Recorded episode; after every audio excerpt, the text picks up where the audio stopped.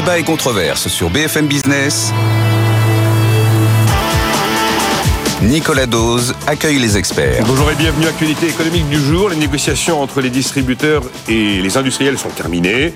Comme convenu, on s'attend à une hausse moyenne des prix globale en comprise entre 2 et 3 il faut toujours le rappeler, hein, l'inflation qui ralentit, ce ne sont pas des prix qui baissent, ce sont des prix qui augmentent moins vite. Et de, toute façon, un palier a clairement été franchi. Non, les prix ne reviendront pas au monde d'avant. On va poser cette première question. Puis derrière l'inflation, il y a la question bien sûr de la baisse des taux. La Réserve fédérale américaine a maintenu les siens hier dans la fourchette 5,25, 5,5, sans donner la date de la première baisse. C'est la grande spéculation pour savoir à quand la première baisse de taux par une banque centrale. Et tout le monde pense que ça viendra du côté de la Réserve fédérale américaine. Comment décider smicardiser la France. C'est quand même le mot de ce début de semaine prononcé par le Premier ministre. Alors, faut-il supprimer le SMIC et faire comme dans certains pays où le salaire de départ, la fixation du salaire de départ, est confiée aux partenaires sociaux. En tout cas, il est clair que Gabriel Attal veut regagner le cœur de la France de l'angle mort. Comme l'a évoqué Emmanuel Macron, les travailleurs ni riches ni pauvres. Et puis une drôle de prise de position. Et si Donald Trump, la victoire de Trump était salvatrice pour l'Europe? Vous allez voir pourquoi je pose la question. Ah le débat. Ils, arrivent à, ils arrivent à commencer le débat. Le simple jingle a suffi pour poser le, pour poser le débat. C'est très bien. Bonjour Christian de Boissieu. Bonjour. Vous êtes professeur à Paris important au Sorbonne, vice-président du Cercle des économistes, partenaire de cette émission tous les jeudis. Jean-Pierre Petit, bonjour. Bonjour. Président des Cahiers Verts de l'économie, organisme de conseil en stratégie d'investissement. En fait, la question, elle est justement posée par Jean-Pierre dans le petit SMS qu'il m'envoie euh, le matin même ou la veille pour me dire ce qu'il voit dans l'actualité du jour. Stéphane Bonjour. Bonjour Nicolas. Co-fondateur de netinvestissement.fr. On en parlait juste avant, Stéphane. Non, les prix ne reviendront pas au monde d'avant. Et non, non c'est le principe de l'inflation. Ah C'est-à-dire que l'inflation, c'est une hausse de prix. Et à partir du moment où la hausse de prix a démarré, quand on vous dit que l'inflation ralentit, ça veut dire que les prix continuent quand même à augmenter, mais moins vite. Voilà. Donc, euh, je vais faire un peu caricatural, parce qu'on ne va pas passer deux heures là-dessus, mais si on se disait qu'on revenait au prix d'avant, ça voudrait dire qu'il faudrait qu'on revienne au niveau économique d'avant. Et je fais exprès, au salaire d'avant, parce que figurez-vous que ces deux, trois dernières années, les salaires ont aussi euh, évolué, les résultats des entreprises aussi. Donc là, pour le coup, euh, c'est très caricatural. Mais je trouve que voilà, s'inquiéter de se dire on voudrait revenir à des prix d'avant, c'est pas une bonne chose. On sait que la surinflation, ça coûte très cher aux Français, en particulier aux classes moyennes et aux classes les plus populaires.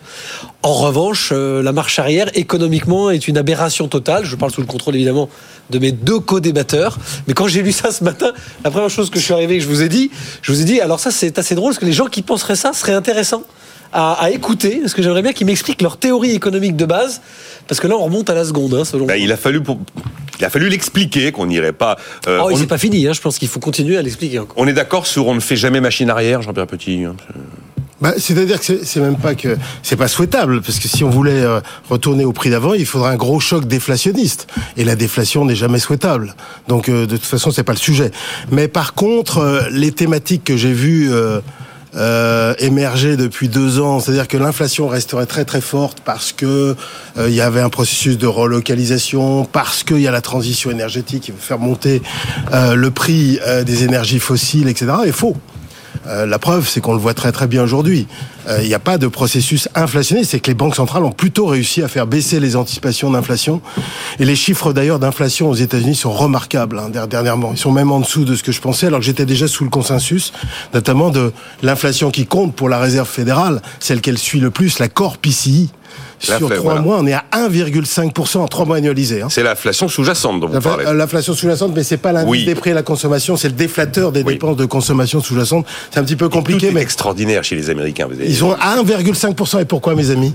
Parce que vous allez avoir trois trimestres de hausse de chiffres de la productivité. Alors évidemment, ah. Christian, c'est bien ça. Euh, les chiffres de productivité, il faut les prendre avec des pincettes. Un trimestre, ça veut rien dire. Deux trimestres non plus. Trois trimestres, ça commence à devenir intéressant. Je me souviens très bien des années 96, 97, quand on voit la productivité commencer à progresser, sachant qu'il y a des études sectorielles assez intéressantes aux États-Unis sur l'impact de l'IA générative sur des secteurs. pas en macro, pour l'instant, j'ai rien vu, mais sur les secteurs, on commence à voir des trucs intéressants. Et c'est ça qui fait décélérer les coûts unitaires du travail. D'ailleurs, on le voit, les coûts unitaires du travail décélèrent très nettement. Ce qui fait, alors c'est très bien à la fois pour la pérennité du cycle, parce que c'est bon pour la croissance, c'est bon pour la stabilisation des marges. et pas seulement de la tech, d'une manière générale des utilisateurs de, de tech, et c'est très bon pour l'inflation, évidemment, parce que le vecteur principal, évidemment, de l'inflation sous-jacente aux États-Unis comme en Europe, c'est les coûts unitaires du travail. Voilà. Donc, attention à l'emploi. Euh, Christian, Christian de Boissieu, on est, bah voilà, on est sur le cœur du sujet. Donc les coûts corrigés de la productivité. Bien sûr.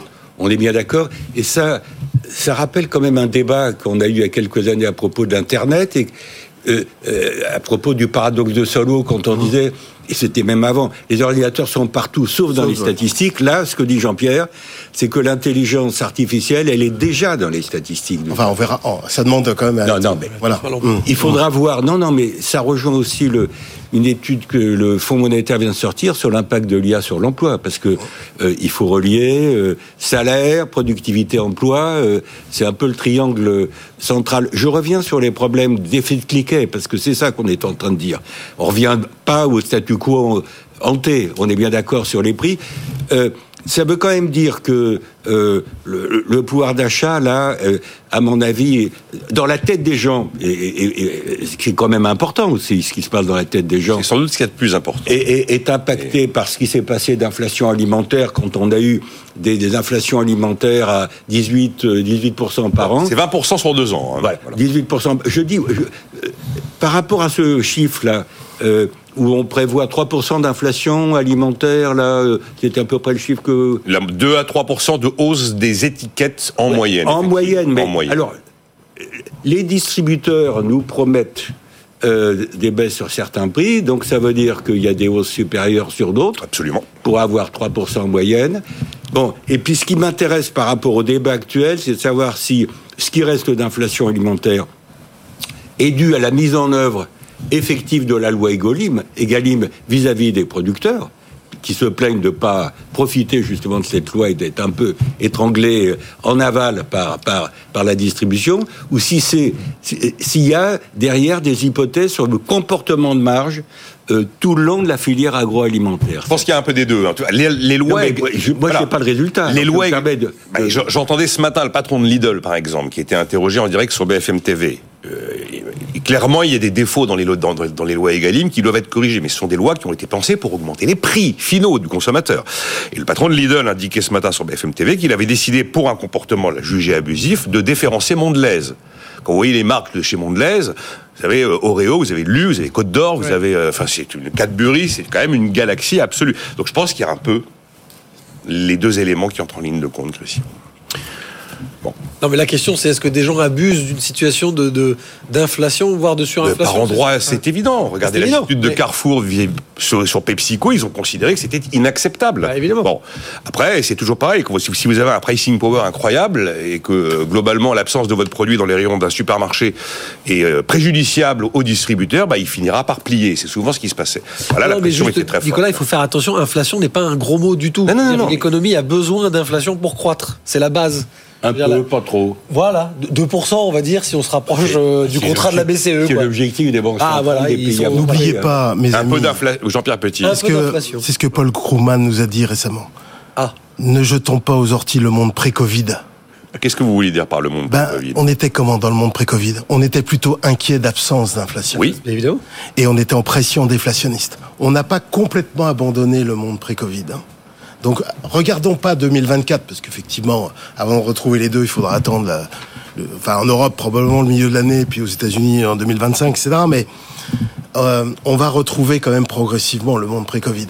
Donc, euh, oui, il faudrait pas, il faut pas le retrouver trop vite. Exactement. Pas, trop vite, hein, bien sûr. Parce qu'on n'arrivera pas à se stabiliser à 2% par définition. Absolument. Il faut pas le retrouver. Ici, il faut pas le retrouver. La de la Fed. Sachant que justement, la, norme de, la, Fed, la norme de 2%, c'est pas quand même, je veux dire, c'est pas le catéchisme. Hein, on en a fait un catéchisme.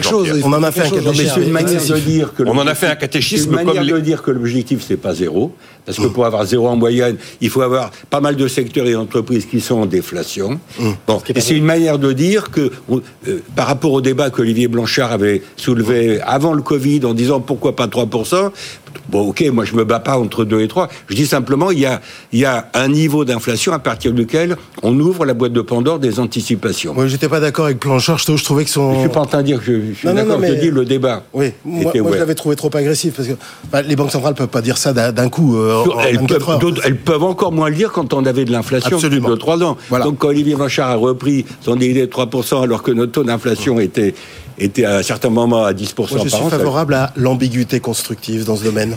L'ambiguïté constructive, ah j'aime bien. On le dire tout en le faisant, c'est-à-dire une inflation à 2,5, ça nous permet de maintenir le taux réel.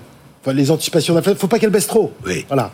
Les anticipations d'inflation à 2,5, c'est pas mal. Jean-Pierre, je signale que les banques centrales, la Fed, hmm. fait aujourd'hui de l'ambiguïté constructive. Un petit peu, ouais. Qui est le contraire du guidage prospectif qu'on a eu après, après la crise de 2007-2008. Et ça marche. L'ambiguïté constructive. Regarde, t'as vu les chiffres d'emploi On est on est un corps ici sous l'objectif, enfin quasiment sous l'objectif si, si, tu lis un peu, et on a 165 000 emplois par mois sur les trois derniers mois. Ah, c'est un taux de chômage tous les quatre. C'est remarquable. Quand on voit tous les chocs qu'elle a subis, là, États-Unis là, vous parlez. Cette année, elle va faire plus de 2% encore de croissance, rien qu'avec les 3-3 qu'elle a eu au T4. Et là, sur le T1, on est à peu près sur 2, à peu près d'après les premiers indicateurs avancés qu'on a, je veux dire, elle ne peut faire que deux. Mais, ça tient au fait que la croissance potentielle américaine est nettement plus élevée que la croissance potentielle ah bah, Non seulement plus élevée, mais c'est accru. Enfin, je veux dire, le, différentiel, c'est accru avec l'Europe. Vous faites partie de ceux qui n'ont jamais pensé que la récession était possible en 2023 aux États-Unis ah, moi, j'ai toujours exclu la récession aux États-Unis. Non, non. Et Christian également Non, j'ai pas pensé. Pas pensé. Parce qu'il y a une forme de, on a une, une forme de surprise en cette fin d'année 2023, début 2024, quand on découvre les chiffres d'activité aux États-Unis. Si on prend le troisième trimestre, le quatrième trimestre, tout le monde est surpris. Mais le plan de relance Biden était quand même massif. Il n'est pas fini. Et la force de l'innovation. Et la force de l'innovation et les prix de l'énergie. l'innovation de l'économie américaine. Et le fait qu'ils soient exportateurs nets en énergie ah fossile. Et là, actuellement, sur la conjoncture, tu as le logement qui repart parce que les taux mortgage baissent depuis trois mois. Euh, tu as les conditions financières qui s'améliorent depuis la mi-octobre. Tu as la désinflation qui est un puissant mouvement aussi réel, favorable à la croissance. Donc tu as des vecteurs de croissance. Et j'exclus même pas, en fait, en l'état actuel des choses, j'exclus même pas que la croissance américaine fasse 2,5, voire plus.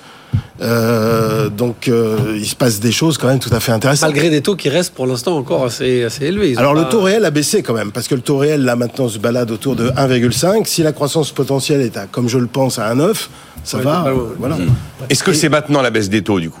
Vu ce que nous décrivons, est-ce que ah, c'est non. mais ah, maintenant voilà c'est pour Powell, Powell a dit non hier et, Powell il a pas dit non hier. Il a, il a, pas donné la, la non, il, a, il a dit non à mars parce qu'il y a des gars qui, qui, pensaient qu'il baisserait les taux en et Même, il y a même de la spéculation en Europe comme quoi la BCE commencerait au mois de mars. Non mais moi je pense que l'inflation américaine qui est aujourd'hui à 2 en rythme annuel sur l'indicateur qu'on évoquait, elle va elle, va elle va remonter sans doute un peu donc on n'est pas. Tu vas avoir des bosses. bon et donc je pense que la, la réserve fédérale américaine a raison de jouer la carte du plateau, c'est-à-dire la stabilité au niveau actuel des taux nominaux, ce qui n'empêche pas des modifications dans les taux réels dont on vient de parler. Bon, et donc, wait and see. Et, du côté de la Banque Centrale Européenne, qui est encore plus prudente, je pense qu'ils vont attendre. On va avoir, je pense, la même séquence temporelle, c'est-à-dire que la Réserve fédérale est en avance dans les deux sens par rapport à la BCE, aussi parce que le cycle américain, le cycle réel, euh, traditionnellement, est en avance par rapport au cycle réel européen. Mais en tout cas, vous me dites tous que 2024 doit être l'année du début du desserrement de politique monétaire. Mais ça peut être l'été, ah, ça peut être en septembre, ça peut être... J'avais mis en juin, j'avais mis 6 juin à BCE et 12 juin... 6 juin. 6 juin, elle a une réunion. Elle n'a pas 36 oui, donc il faut bien choisir. À cause de l'effet de 6 juin, ce serait une belle date. Hein. Ouais, une belle date. une belle date européenne. 6 juin. Et américaine. Et américaine. Et euh, dans ces cas-là, vous êtes sur plus de 100 points de base sur l'année ou ah, en zone euro, oui. En zone euro, oui. En zone euro, oui. Aux États-Unis, alors là, quand je vois le marché encore il y a quelques jours, les futurs, pricés 140 bips de baisse, franchement, avec les chiffres de croissance qu'on a, franchement, non, je pense pas. C'est plutôt 75. Ça lui arrive quand même de baisser sans risque de récession. Ça lui est arrivé, par exemple, en 87, 88. Ça lui est arrivé en 95, 96. Mais il y avait, le, il y avait le, le, krach boursier d'octobre. Oui, mais néanmoins, la croissance était assez forte quand même à l'époque. Et ça lui est arrivé en 2019. Rappelle-toi, ça lui, enfin, elle peut baisser les taux même sans risque de récession. Ça lui arrive, mais, c'est très modéré, c'est ça que je veux dire. Mais j'espère que Jean-Pierre a raison du côté européen, du côté de la Banque centrale européenne, parce que moi je vois une BCE prudente. Euh, je suis pas en train de légitimer son comportement. Je suis en train de dire ce que je prévois. Je ne confonds pas mes préférences et mes prévisions. Alors que ce serait bien pour l'immobilier. Mais tout le monde y croit. Hein. Les marchés, vous avez vu à combien est le CAC? Au-delà de 7006 là? Le monde de l'immobilier vous dit que ça y est, c'est le, c'est le début de la baisse ah, des taux. Enfin là, c'est la méthode. Oui, mais enfin, on vous vend l'histoire comme si bah, elle était déjà écrite. Hein. Attends, euh, historiquement, euh, il y a euh, un lag, un délai entre le, le taux AT 10 ans et le taux des crédits immobiliers de 4 à 6 mois. Comme là, la baisse est violente depuis mi-octobre, on peut penser qu'il y a un début de euh, mouvement plus général au-delà de quelques réseaux bancaires favorables à la stabilisation et même à la baisse des taux hypothécaires. Et ensuite, avec la pour les transactions et les prix, il faut attendre 4-6 mois supplémentaires. Donc c'est pas il faut voir comment vont évoluer les taux réels sur l'immobilier, puisque l'inflation va quand même un peu baisser aussi. Oui, alors après, oui, mais alors les, alors le problème, c'est que les professionnels de l'immobilier raisonnent pas. Ils, raisonnent sur les taux nominaux. Hein, oui, Et puis, moi, je pense qu'il y a les deux qui comptent. je suis pas sûr que le taux d'intérêt réel sur un crédit, dans la mesure où c'est sur le revenu, on puisse euh, l'exprimer. Mais en euh, particulier, il devrait faire ça. Il devrait déflater le taux nominal auquel il emprunte avec les frais et tout ça, de l'espérance de revenu, de, croissance de son revenu nominal, normalement. Hein, oui, mais justement, le choc là des derniers mois, et là aujourd'hui, au-delà de, la légère inversion mmh. des courbes des taux qui refont venir les Français sur le marché pour les croiser tous les jours. Là, on sent un frémissement parce que là, pour le coup, ils commencent à comprendre ça. C'est-à-dire que là, le choc thermique des taux a été très quoi précisément en 2023. Euh, en 2023, moi, je pense qu'au-delà du fait que les banques ont serré la vis, que les taux étaient très élevés et que d'un coup, les Français ont eu l'impression que le crédit était hors de coût, là, ils avaient surtout un coup de frein à leurs produits préférés d'investissement. Et là, dans ce que dit Jean-Pierre, c'est assez juste, c'est que d'un côté, ils commencent à faire le mécanisme, d'abord sur de long terme, mmh. de se dire que finalement, un taux élevé implique forcément une rémunération élevée, une revalorisation de leur rémunération et de leur actif dans le temps. Mais il leur a fallu du temps. Donc là, ils commencent à accepter, je vous le fais très simple, très caricatural, ils commencent à accepter que sur 20 ans, ils pourraient emprunter entre 3,50 et 4 dans les prochaines années. Ça poserait pas de problème puisqu'ils viennent de voir, avec inertie, le rendement prendre aussi de la revalorisation, etc. etc. Ce qui n'était pas le cas du tout l'année dernière. Ils ont eu l'impression que tout devenait trop cher et que ça ne rapportait plus assez. Euh, donc c'est ça qui est très très euh, spécifique dans ce que dit Jean-Pierre à comprendre aux Français. Je peux vous dire que c'est pour moi ça a été au moins 50% du frein à l'achat l'année dernière. C'est sûr. Je pense qu'il y a une demande de logement latente ah bah qui a été juste interrompue par un choc de taux. Voilà, uniquement. Un phénomène exogène qui avait rien à voir avec. Euh, et le réflexe bancaire, Jean-Pierre, le réflexe bancaire, le HCSF, bah il a serré la vis aussi. Le Haut Conseil sur la stabilité financière. Sur la maturité des prêts. Il est intervenu sur la maturité des prêts, mais là, je ne pense pas qu'il va durcir. Donc, comme tu as une demande de logement, de, logement latente, il suffit euh, d'une simple inflexion euh, des taux d'intérêt hypothécaires pour que euh, des, des, dizaines de milliers de dossiers qui étaient rentrés, qui étaient, qui étaient partis dans la corbeille des banquiers reviennent dans les ordinateurs. Mais ils ne sont pas partis que pour des questions de solvabilité. Là, on a eu oui, mais sur des questions de taux. Les grands courtiers ont appelé à, ont, ont appelé à l'aide, hein, et, et Monsieur le Maire et Monsieur Villerat de Gallo ont bah. rappelé le HSF à faire l'inverse que ce qu'il lui avait demandé il y a deux ans et demi. toutes les décisions concernant bah. le taux d'effort et ah, les décisions concernant la durée des Ils ont trouvé qu'il y avait trop de refus bancaires malgré le manque de solvabilité, parce qu'en fait, les banques commencent à se dire, puisqu'il va y avoir choc de taux, il peut y avoir baisse des prix immobiliers, je prends des hypothèques ou des garanties sur des biens qui ne valent peut-être pas demain ce sur quoi je vais prendre ma garantie. C'est une réalité. Donc on est monté jusqu'à la Banque de France pour rappeler le HSF à l'ordre de faire, je le redis, l'inverse que ce qu'il lui avait demandé deux ans avant, c'est-à-dire de serrer un peu plutôt la vis parce que les crédits étaient offerts. D'ailleurs, à ce sujet-là, il y a une exclue intéressante. J'ai pas lu tout le papier dans le Parisien, mais ils ont le détail, le mode d'emploi de ce que Bercy avait annoncé, considéré, hum, conduisant dans certains cas, hein, c'est assez précis, dans certains cas, au réexamen d'un refus de crédit. Exactement. Alors, je je sais pas trop comment ça va fonctionner, si ça va fonctionner mais c'est l'un des éléments du dernier rendez-vous justement du Haut Conseil de stabilité financière qui est présidé par le ministre de l'économie. On, parle, on parle de l'offre et la demande de crédit, très bien, mais il y a aussi le problème de l'offre de logement, le bah physique. Non, non, mais je veux dire que la demande de logement reparte, ok, avec euh, euh, la baisse des taux d'intérêt, le fait que les banques vont peut-être être un peu moins, un peu plus cool, etc. Mais je veux dire, euh, tous les problèmes structurels derrière du physique, excusez-moi de le dire, ne sont pas réglés pour autant que je ah bah. sache. Gabriel Attal a fait, c'est probablement l'un des sujets qui était le plus précis dans les effets d'annonce du euh, discours de politique générale. Je les ai pas redescendus toutes les mesures, mais il y en a cinq au total. Alors avec un état d'esprit qui serait de reproduire la formidable gymnastique JO des sites euh, qui ont été montés en urgence pour accueillir les, les athlètes, pour réussir à étendre ça au moins à 20 territoires de France. Il y a quand même toute une série d'annonces qui ont été faites où il y a des progrès vous dire que ça va débloquer pour l'offre. Nicolas, je peux être un peu poujadiste. La hein. première, la première des annonces aurait été la création d'un ministère du logement, mais c'est toujours pas On d'actualité va avoir des vraisemblablement. secrétaires. Non, non, un, un ministre. Oui, du oui, oui, logement. oui, un ministre C'est un de besoin primaire, se loger, se Je nourrir, se soigner. Mais dans le programme de notre président de la République, ni pour le premier mandat, ni pour le deuxième, il n'y avait pas beaucoup de choses sur le logement. De la même manière, même si c'est c'est indépendant, il n'y a pas grand-chose sur la réforme de l'État. Pour moi, ça a été les deux angles morts des deux, des deux programmes présidentiels. Non mais là, on, on- on commence à en sourire, mais il n'y a pas de ministère du logement. C'est quand même quelque chose d'extrêmement important dans un aménagement de territoire. Je veux dire, il y a pas, c'est, aberrant. Je veux dire, dans un pays comme la France qui adore cet actif tangible et palpable, il y a un truc qui, qui me semble ne pas aller encore tout, tout de suite. De la même manière, d'ailleurs, on, on, on faisait remarquer qu'on avait euh, sorti finalement l'énergie des ministères de plein exercice, puisque maintenant l'énergie est rattachée à, À Bercy. et il n'y a plus de ministre de l'énergie. Mais il y a un ministre de la relation avec le Parlement. Oui, oui. Important. ministre. Bon, on n'a pas vu revenir le ministre du, temps- du, du- du temps libre des années 80 quand. Souvenez-vous, on avait vu un ministre du temps libre. André Henry Oui, oui, c'était ça. C'était André Henry. Avec un succès extraordinaire. Oui, oui, bah, c'est. Ah bah ça C'était- partait bien. c'était un ministère du temps libre en même temps. C'était le début de la fin. Ça partait bien. C'était le début de la fin. Bon, on va marquer une pause maintenant parce que je veux pas ouvrir la question sur Trump alors qu'il reste que 58 secondes. Et puis on va évidemment revenir sur la désmicardisation de la France. Il y a un moment, il faut se demander s'il faut supprimer le SMIC. Et on était allé avec Jean-Marc Daniel jusqu'à imaginer que c'était peut-être le moment de lancer le chantier de l'impôt négatif à la Milton Friedman. Bon, pourquoi pas la part de Jean-Marc Daniel, c'est étonnant. Ben, Oui, évidemment.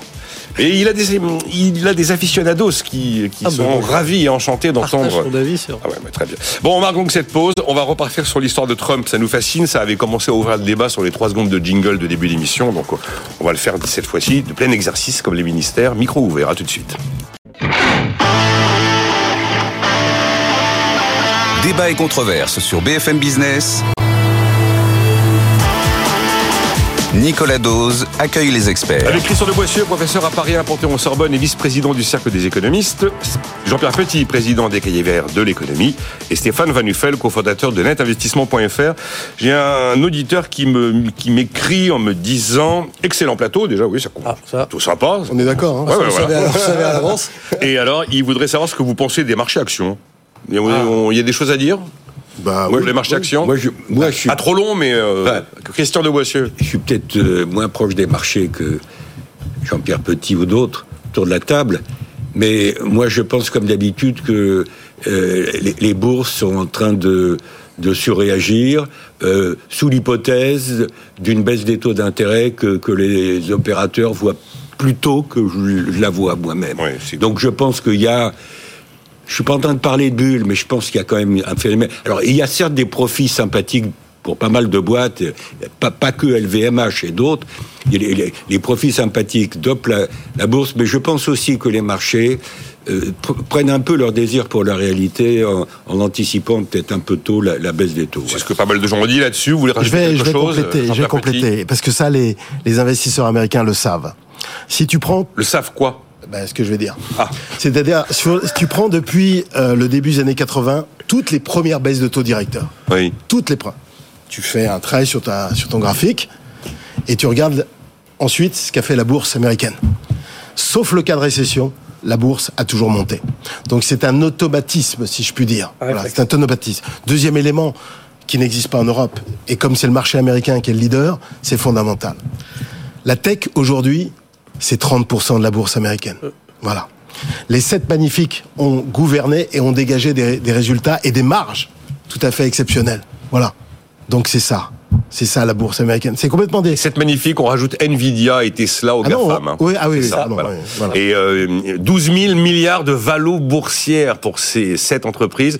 On a eu un, un- un chiffre inouï du fonds souverain norvégien qui, en 2023, qui, qui donc place de l'argent, ouais, a dégagé 200 milliards sur les sept magnifiques. Alors attention, Eh ben les sept magnifiques dégagent des résultats. Oui, oui, oui. oui. C'est pas euh, les cinq euh, merveilleuses, les MICO, Microsoft, Intel, Cisco, Oracle, enfin bon bref, À l'époque. euh, des années euh, 98, 2000 où on était très clairement en bulle sur le Nasdaq. Hein, ça, n'a rien à voir. Voilà. Ce pas des le licornes. PE, pas des licornes françaises. Un truc à ah ajouter, Stéphane, sur le marché actions, l'attitude des marchés Non, actions, l'incroyable euphorie de fin d'année 2023, là. Je, je, Jean-Pierre met le doigt sur le vrai sujet. Il faut vraiment que l'épargnant, moi je vais continuer à m'adresser. Le vrai sujet, c'est que. Il faut bien faire attention à la différence entre les marchés européens, on ne parle même pas des marchés asiatiques, et les marchés américains. Parce que quand on parle action, les réflexes fondamentaux sont pas du tout les mêmes outre-Atlantique et ici. Et autant je partage un certain optimisme encore dans les mois qui viennent sur les marchés américains, qui sont pragmatiques et qui, quand ils anticipent des choses, reproduisent finalement des schémas assez classiques. Autant en Europe, on a quand même une banque centrale qui est moins, on va dire, moins lisible. Voilà. Donc moi, je trouve personnellement, par exemple, que les grandes capitalisations euh, sont un peu hautes pour certaines en Europe. C'est mon point de vue. Donc j'attire l'attention sur mes clients et donc je leur dis faites plutôt des fonds plutôt que des actions sèches et soyez extrêmement diversifiés en ce moment parce que un 440 à 7600 points, ça me semble en ce moment extrêmement élevé. Alors évidemment, on sait que beaucoup de gérants vont le dire en off. Ils ont anticipé le plateau des taux de la BCE et ils attendent maintenant hmm. euh, la baisse. Mais si cette baisse n'intervient pas ou qu'elle n'intervient pas assez forte, bah, le retour euh, de, bâton sur les grosses capitalisations industrielles, il sera très fort parce que forcément, elles n'en bénéficieront pas comme les gérants de la tech américaine. ça vous paraît Je pense, qu'il y a deux sujets différents. Il y a la dynamique, c'est-à-dire ça varie dans le même sens. Ça varie dans le même sens pour des raisons qu'évoquait Jean-Pierre, c'est-à-dire les marchés financiers américains sont directeurs compte tenu de leur poids, euh, leur liquidité, etc. Et puis il y a le problème des différentiels de, de niveau, si je puis dire. Et donc là, euh, ce que vous évoquez, c'est un peu cette idée que même, même s'il ne peut pas y avoir de déconnexion quand même, il ne peut pas y avoir de déconnexion durable entre les marchés européens et les marchés américains, il peut y avoir des différences d'ampleur. Ce que je veux dire, c'est que pour, pour caricaturer, et on explique ça à nos clients, notre, champion, on va dire notre champion français, c'est LVMH. Voilà, c'est du luxe. Ça reste quand même pour moi de l'industrie. Ça reste quelque chose qui est très très dépendant quand même d'une situation géopolitique, d'une situation économique stable, etc. Le marché chinois, etc., etc. Euh, Jean-Pierre parlait quand même des, des sept géants qui sont en train de transformer le monde. Vous voyez, Nvidia, c'est, hmm. on ne sait pas du tout ce qu'ils font. Ils sont partout dans l'intelligence artificielle. Donc même si on se dit ils peuvent prendre un coup de volet en bourse pour X raisons, etc., dans trois ans, ils seront toujours là et ils seront toujours puissants. Regardez, le retour de Microsoft, c'est incroyable. Incroyable, Ils seront à 3000 milliards il y a, il y a 4, 5 ans, on se disait, ça y est, Bill Gates a, levé le pied, donc euh, Microsoft, ça va devenir un, futur AOL. J'exagère un peu, mais il va s'éteindre tout doucement. Non, non, non. Il revient au niveau d'Apple. Et je vous rappelle que la valorisation de l'un ou l'autre est supérieure à la valorisation de la Bourse de Paris quand même, hein, à, eux, ah tout, bah, seuls. Hein. Mais je sais, il, euh, euh, y en a certains qui ont des valos supérieurs au PIB de la France. Alors évidemment, c'est pas du, du, tout comparable, c'est pas de la création de valeur, c'est de la valorisation boursière. Bon, enfin voilà, on est essayé. Et ils gagnent de l'argent. Jean-Pierre a mis c'est très important. Ils gagnent de l'argent. On a essayé d'apporter des réponses à la question de cet auditeur. Alors, euh, pourquoi la victoire de Trump est salvatrice pour l'Europe? Jean-Pierre Petit. Alors, d'abord, évidemment. Le discours convenu en Europe, c'est de dire que c'est horrible, bien évidemment. On se demande d'ailleurs pourquoi il y a eu 74 millions d'Américains qui ont mis leur bulletin euh, Trump dans, l'urne en, en, en novembre 2020. C'est-à-dire plus qu'en novembre 2016 parce que le taux de participation était plus élevé. On se demande quand même, hein. ils sont bêtes, hein, ces Américains. Alors souvent, on présente d'ailleurs de façon très caricaturale en Europe les électeurs de Trump. On prend euh, d'ailleurs les abrutis, parce qu'il n'y a pas d'autre mot, euh, qu'on euh, investi le Capitole le 6 janvier 2021. Ceux qui se faisaient prendre un selfie dans les bureaux, enfin c'était ridicule. Ils sont, ils sont en prison maintenant. Voilà d'ailleurs, voilà où ils sont. Donc, euh, mais c'est pas du tout ça, parce que moi j'ai discuté avec des Américains de la côte est et de la côte ouest. Ils peuvent être favorables à Trump, tout en reconnaissant d'ailleurs les défaillances personnelles, son agressivité, son, euh, sa désinvolture, euh, bref, euh, euh sa, euh, sa volatilité, enfin bon bref, son imprévisibilité, etc. Oui, imprévisibilité. il vote quand même, il vote quand même pour Trump. Alors d'abord parce qu'il y a Biden en face. D'ailleurs, c'est un Biden qui est un handicap en soi. Et puis ensuite, alors tu me parles de, de l'Europe. Alors moi je la pense phrase que... Trump salvateur pour l'Europe, elle est signée Jean-Pierre Petit dans ce SMS du matin. Oui, mais je vais expliquer dans deux secondes. C'est parce que je pense que l'Europe a besoin de régulateurs pour faire face à son déclin. Son On l'a vu d'ailleurs sur les dernières années. Son abdication euh, en termes de souveraineté, que ce soit énergétique, technologique, sanitaire, alimentaire, etc. On en a pris plein la figure. Et Trump, au moins, nous secoue. Il nous a secoué. Il nous a sorti de notre apathie, de notre lenteur, de notre irresponsabilité, notamment dans les domaines clés de la souveraineté, l'énergie, la défense, la défense, etc., de notre complexité. Il nous secoue. On a besoin de régulateurs. Il y a 20 ans, j'ai utilisé, quand j'étais broker, j'avais fait un papier sur la maladie infantile de l'Union européenne, en reprenant le célèbre ouvrage de Marx. Et on en est toujours là. On est une adolescente attardée d'une certaine manière. On refuse le concept de puissance, alors que depuis 20 ans, le concept de puissance dans le monde revient massivement. On a un discours de vertu, de morale, etc. Le reste du monde n'a que faire de notre, de notre morale, de notre vertu, alors qu'on décline à peu près, l'Union européenne décline à peu près dans tous les domaines. Donc on a besoin d'être secoué. On a et il nous a parce que regarde sur des débats comme qui reviennent massivement aujourd'hui comme l'immigration. L'immigration. Ceux qui ne maîtrisent pas l'immigration ont, de très bonnes chances, dans, au regard de l'histoire longue, de connaître des chocs majeurs. Eh bien, on a refusé le débat depuis 40 ans ou 50 ans sur l'immigration. Et on a regardé la Suède. C'est très intéressant la Suède. Ce qui se passe en Suède aujourd'hui, qui, qui, a complètement échoué depuis une vingtaine d'années dans ce domaine. L'immigration, on refuse. Alors lui, il le traite de façon totalement caricaturale. Je suis d'accord, il est disruptif sur l'immigration mexicaine, mais au moins il a le mérite de nous secouer, de nous réveiller d'une certaine manière. Parce qu'on a besoin de régulateurs. Il n'y a pas de régulateurs en Europe, mes amis. Euh, la Commission européenne, elle est prise par, ses fonctionnaires, par sa bureaucratie, par les lobbies aussi. Il faut quand même pas non plus euh, être naïf là-dessus. On n'est pas gouverné. Et on le voit sur sur l'agriculture. Aujourd'hui, on est en train de faire des allers-retours, etc. Parce que on s'aperçoit seulement maintenant, on est à la on est à la course après les événements, d'une certaine manière, des, des, effets complètement pervers des normes, des taxes dans le domaine de l'agriculture et qui nous fait, qui nous font perdre de la substance en termes de puissance agricole. Bah, c'est ça la réalité aujourd'hui, mes amis. On peut en placer une. en tout cas, je, je, fais la transition et Christian de Boissieu va réagir. Plus, plus qu'un plaidoyer de Trump, Jean-Pierre, c'est plus un réquisitoire de l'Europe que j'ai entendu. Non, non, mais moi, non, mais Christian de Boissieu. Jean-Pierre, euh, je suis d'accord avec le, le point de départ, c'est-à-dire que l'Europe est le spectateur qui regarde la balle de ping-pong passer au-dessus du filet sur deux sujets. Euh, dire, le monde aujourd'hui est à l'articulation de deux conflits le conflit Est-Ouest et les problèmes Nord-Sud. La montée du Sud global, le, sommet des BRICS au mois d'août dernier, pour moi, a été un événement important avec l'élargissement et l'affrontement, euh, disons, accentué entre le Nord et le Sud. Et par rapport à ces deux conflits qui mènent le monde aujourd'hui, l'Europe est absente. Bon, donc j'ai le même point de départ.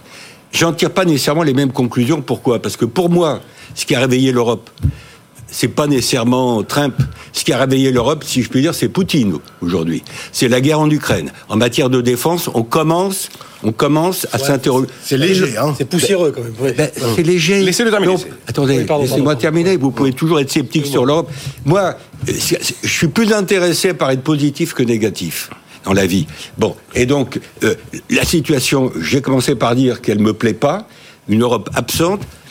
Donc euh, je répète, la pandémie nous a fait bouger malheureusement, euh, parce que il y a quand même eu une politique européenne des vaccins, quoi qu'on en dise.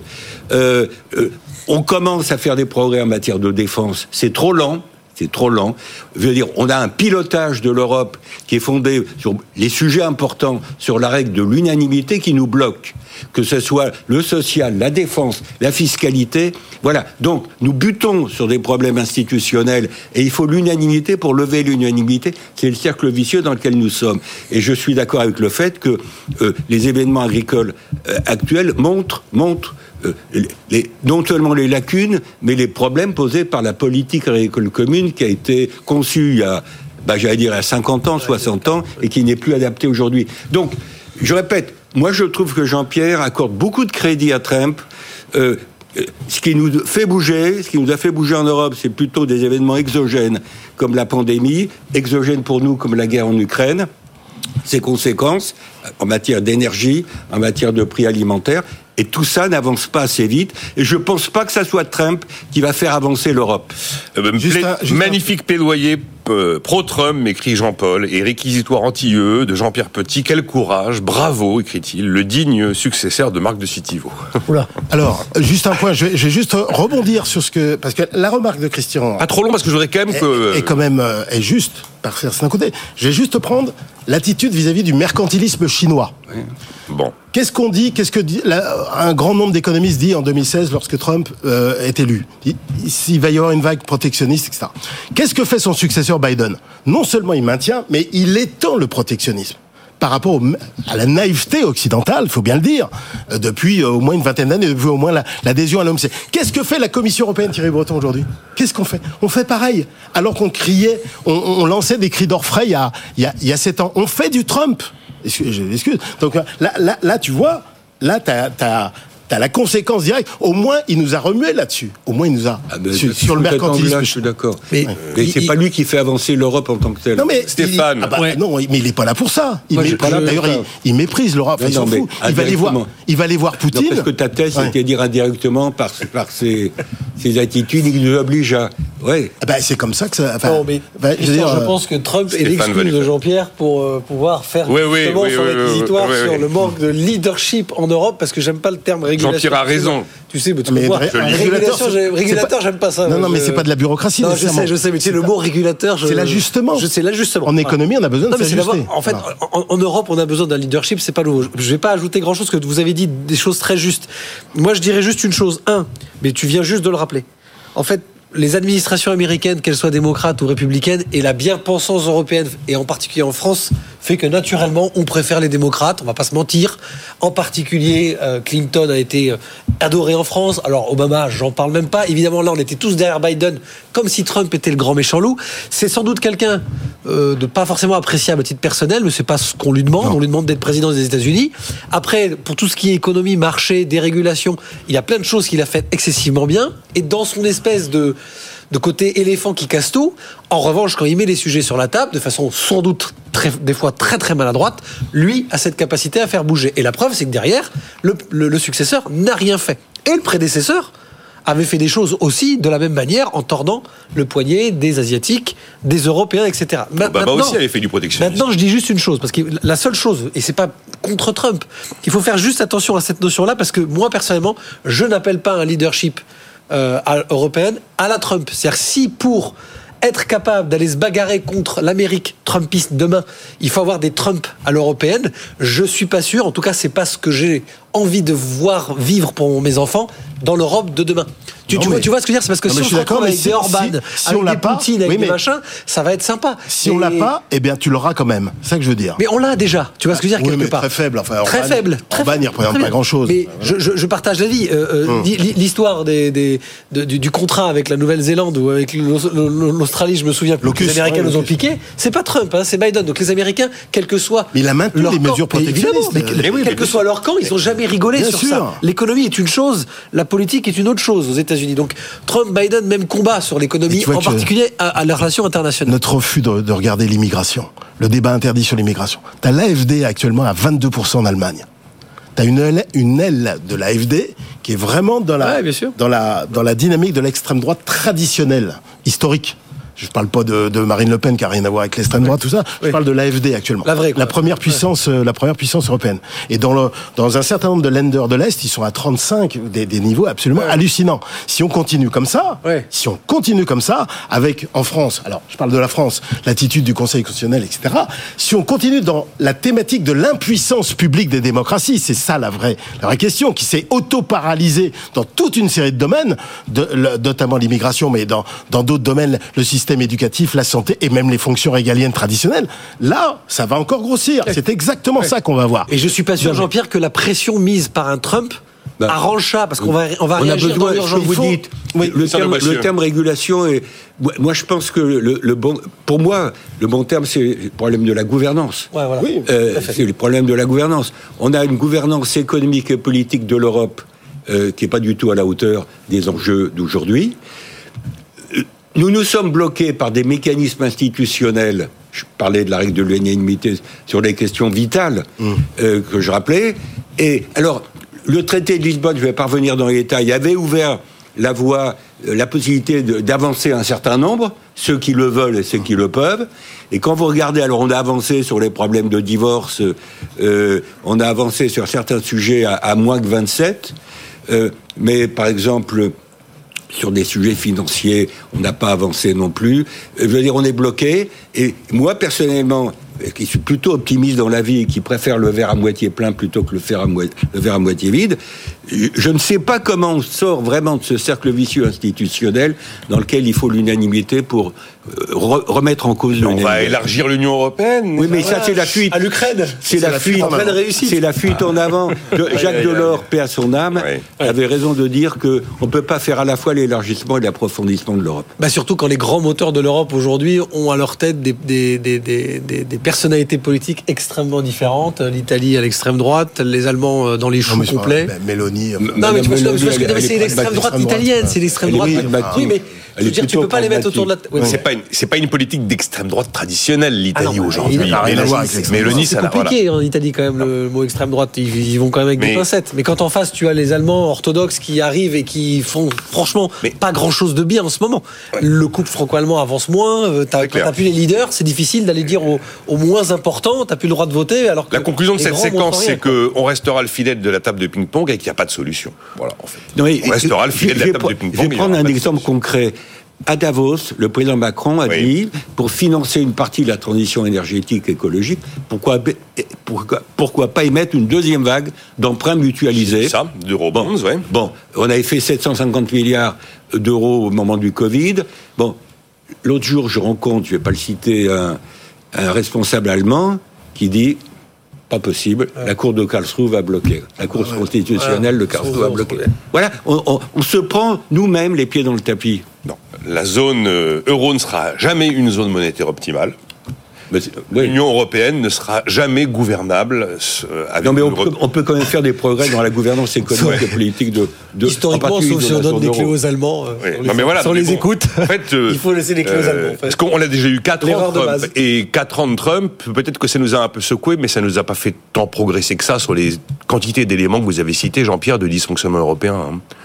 Non. Si Jean-Pierre a raison, ça a fait réagir sur ça. Ouais, réagir. Les, microprocesseurs. Enfin, en fait, je veux dire, c'est un processus lent. C'est pas voilà. On a un mec disruptif et qui ah en plus est le principal. Enfin, c'est l'homme le plus puissant au monde. Surtout un type comme qui qui qui, veut, qui va vouloir gouverner, intervenir, euh, agir.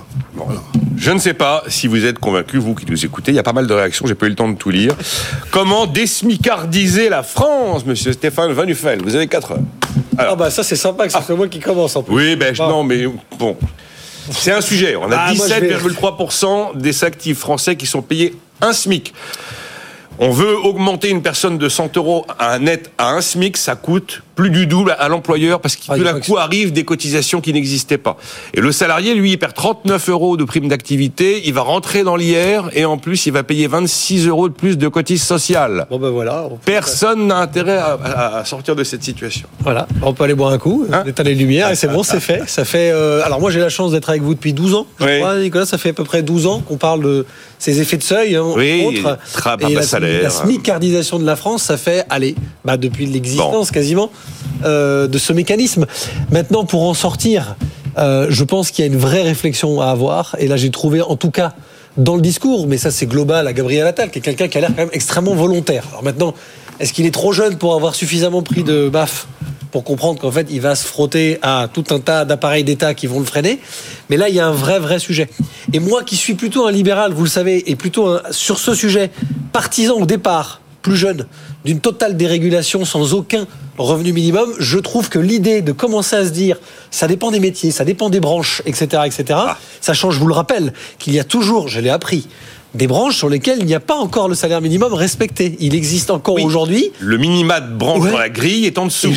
J'hallucine. Dans un pays ultra administré comme la France, oui, oui, c'est assez hallucinant. Je sais plus, 17 branches qui y échappent. Plus, plus, ça veut dire des centaines, voire des milliers de salariés qui n'ont pas bénéficié finalement de cette formidable euh, évolution sociale qu'est le SMIC, qui en fait qui a attiré tout le monde vers le bas. Alors là, c'est l'exemple parfait à la française des 30 dernières années. J'en suis, euh, moi, de la génération élevée là-dedans, où on n'a plus compris ce qui se passait. C'est-à-dire, ne réussis pas trop, t'as plus de notes à l'école, et surtout, bah, le mieux, c'est de te payer au SMIC parce que ça coûte moins cher à ton employeur. L'histoire, c'est que hum, les minima de branche, personne ne touche moins que le salaire minimum à la fin du mois, mais si vous êtes en dessous, dans la grille en dessous euh, du salaire minimum, bah, vous ne progressez pas, et donc vous êtes quand même On revient à ce que je défends depuis des années. Mais vous m'avez pas donné de solution. Il faut hein. faire des... non non si si il faut faire Ah, des vraies assises du travail Ah, des- et de la rémunération du travail et il faut arrêter aujourd'hui d'imaginer que ça se passe pareil chez PSA que chez LVMH parce que même si ce sont deux industriels C'est pas les l'idée mêmes c'est industries l'idée de c'est pas les Marc mêmes Ferracci. C'est l'idée de Marc Ferracci, un entre petit autres, peu de désindexer le SMIC et de rendre la main aux partenaires non, mais sociaux. il faut- il- en revanche, Nicolas, il faut vraiment arrêter le débat.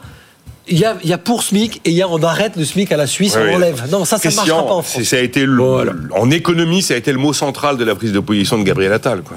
Écoutez, moi, je suis nettement plus vieux que notre ami, donc euh, je me souviens que le SMIG. Oui, le dans les euh, alors, 60. j'avais, j'étais pas très vieux en 1950 quand il a été introduit.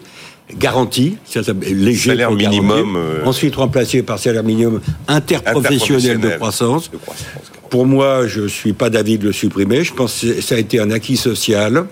Et ça reste un acquis social. Et puis, je suis contre la différenciation. La différenciation, elle existe dans tout le reste de l'échelle des salaires. C'est vrai. Oui. Bon, alors, Dans l'industrie, on a des elle- meilleurs elle salaires que dans les dans tout services. Donc, je ne vois pas l'intérêt d'avoir des, des, j'allais dire des salaires minima, minimum euh, différents par entreprise ou par secteur. Euh, il y avait une fonction d'homogénéisation Oui. de l'espace social et économique français quand on, quand on a fait ces, ces, ces, ces transformations du, du SMIG en SMIC. Bon, alors, ayant dit ça, je pense qu'il faut... euh, le, débat, c'est le problème de l'échelle des salaires sur la première partie de la rémunération, parce qu'il y a ce tassement.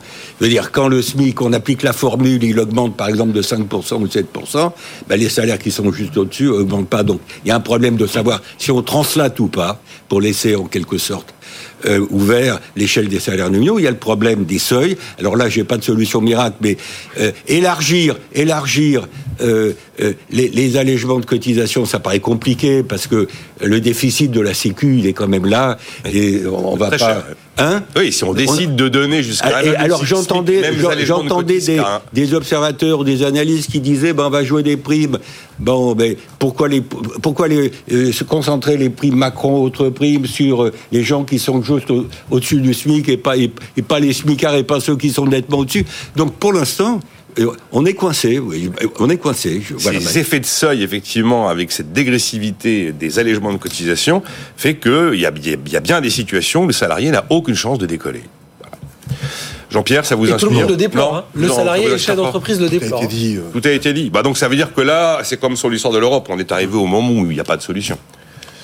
Moi, je disais, la seule solution pour rendre ça audible pour l'opinion et peut-être socialement acceptable, c'est de dire on oublie la notion de salaire minimum et on fait du revenu minimum.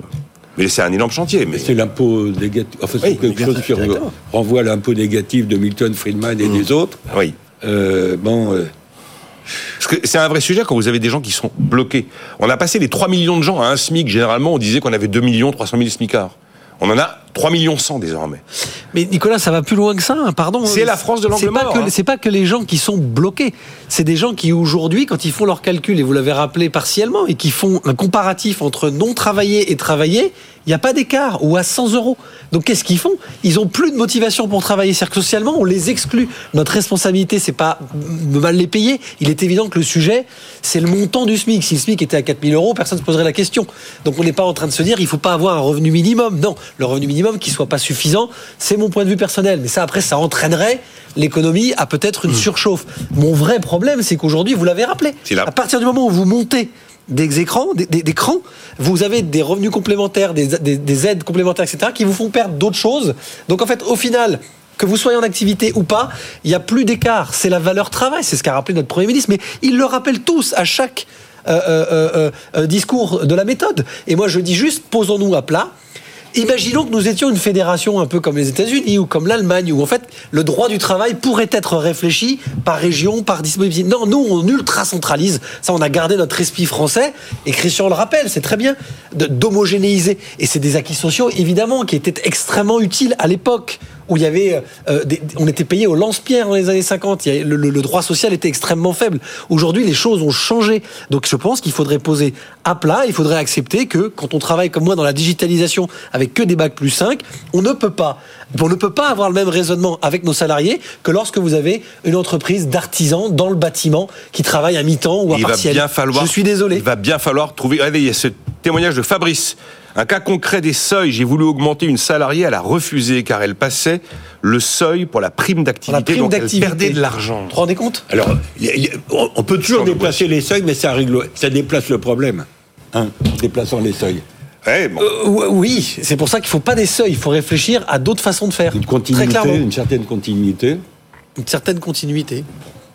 Jean-Pierre, il est atterré. Non, oui, oui. Il me regarde, il dit oh, que. Le débat qu'on a depuis de temps. Ouais. bah, oui, oui, mais. Ouais, bon, on peut s'énerver un peu aussi. Non, mais les, par rapport à ce que vous disiez, les assises, pourquoi pas. Mais moi, je pense aussi. Alors, il y a eu des tas d'études d'évaluation sur tout ça, euh, au Conseil d'analyse économique, euh, France Stratégie, etc. On croule sur les études. En même temps, je suis pas sûr qu'on ait les conclusions claires. Ah non, ça c'est clair et net. si, on a les conclusions et l'inverse le lendemain par une autre étude. C'est là où on défend. Bon, et l'évaluation, c'est quand même important. ça fait des années qu'on en parle, on n'a pas de solution. Et si le déclin de l'Europe, ça fait des années qu'on l'observe, on n'a pas de solution. Et si on paye La simplification, on en parle depuis des années, on n'a jamais rien fait. Et si on La réforme de l'État, on a eu 25 000 aquaducs, on n'a jamais servi à rien. Mieux, si on payait mieux les gens en les incitant à faire plus d'épargne salariale, comme ça, ça les éviterait d'avoir trop de cotisations pour faire une retraite par répartition qui n'existera pas. Bon, eh ben, voilà, vous, savez très bien qu'on hein. on peut pas faire de réforme en France. Euh, les syndicats bloquent tout, donc euh, faut pas être non plus. là. Eh ben, on va aller voter. Eh ben, on va aller aux États-Unis. Je sens qu'on va aller s'installer à Miami avec Jean-Pierre. Absolument tout, vous le savez très bien. C'est d'accord, mais on va pas dire. On peut pas. Vous avez vu. Euh, enfin, vous l'avez vu comme nous tous, les réformes de retraite. Enfin, c'est ridicule quand tu discutes ça avec des étrangers. Mais ridicule. On augmente de deux ans, on a un climat d'émeute pendant six mois. Donc, soyons clairs. Ah ben, et tout ça à un moment où la croissance faiblit, où le chômage remonte, ça va être sympa. Eh non, Croissance faiblit. Restons optimistes. Bah, attends, on démarre, on, a fini là, mais on, démarre 2024 sans acquis. Hein. on est en stagnation. Euh, oui, oui, oui. Hmm. On a fini. Merci. Merci pour ce, cette, bouffée d'oxygène. De conclusion optimiste. La journée commence bien. Avec Christian de Boissier pour le cercle des économistes, Jean-Pierre Petit et Stéphane Van On se retrouve demain avec le sourire. Make France great again. Nicolas Dose et les experts sur BFM Business.